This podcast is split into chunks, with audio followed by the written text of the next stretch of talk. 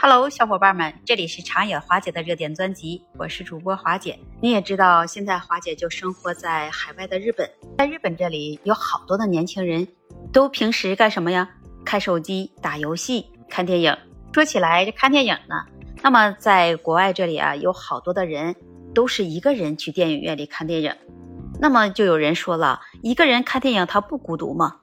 那我觉得一个人看电影，它可以是一种孤独的经历，但是这并不意味着它就一定是消极的。那么实际上有很多人享受了这独自看电影的时光，因为它可以提供一种独特的体验和自由感。那当你独自看电影的时候，你可以完全专注于电影的本身，不需要顾及他人的喜好或者是讨论。你可以选择自由你的喜欢电影的类型，你可以决定随时开始或者是随时暂停。在自己看电影的同时，你可以想要深入思考着电影中的主题和情节，那你随时都可以有一个原因。那么看电影它也可以成为一种放松和享受孤独的方式。那在有的时候，我们需要一些时间远离他人的喧嚣和干扰。来独自思考，或者是恢复精力。那么看电影的同时，也可以提供一个私人的沉浸式的体验，让你在那段时间里与外界隔绝，专注于电影所传达的故事和情感。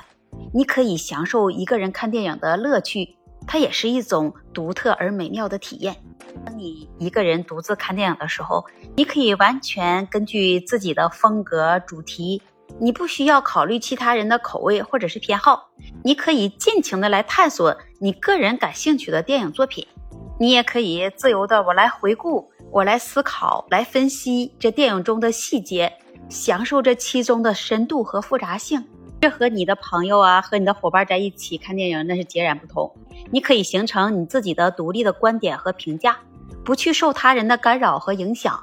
你可以更自由的来表达和发展你自己对电影的理解和欣赏。你如果一个人观看电影，也可以成为这是一种冥想和反思的方式。它提供了一个独特的环境，能让你有更多的时间和空间来思考着电影中所呈现出来的道德困境和情感挑战。那这种独处的体验可以帮助你能更好的来了解自己。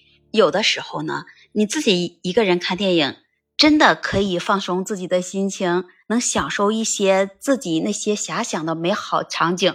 你可以找到一部喜欢的电影，能舒适的坐下来，投入其中，来犒劳自己，享受着电影中所带来的情感体验和娱乐。你可以选择一个温暖而安静的房间，调节好你这自己房间的照明和温度，使自己能感受到放松和舒适。当然，那并不是每一个人。都会喜欢自己孤独来看电影，因为观影它本身就是一种社交体验。可以选择和你的闺蜜或者和你的朋友来一起来看电影，来一起来分享这看电影过程中的情感和观点。那有一些人可能更喜欢与家人呢，或者是伴侣一起来看电影，以增加这交流和共享的乐趣。总之呢，那我们要是一个人看电影的时候，那你可能。你觉得是一种孤独的体验，但是对某些人来说，这种并不意味着它就是消极的，可以成为一种让你能独立思考、放松和享受这独处的方式。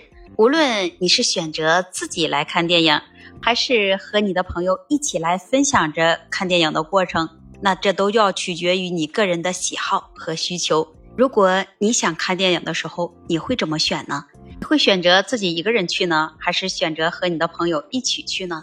欢迎把你的想法和观点写在评论区，也期待您关注、订阅、点赞和评论。那么这一期节目我们就聊到这里，我们下期节目再见。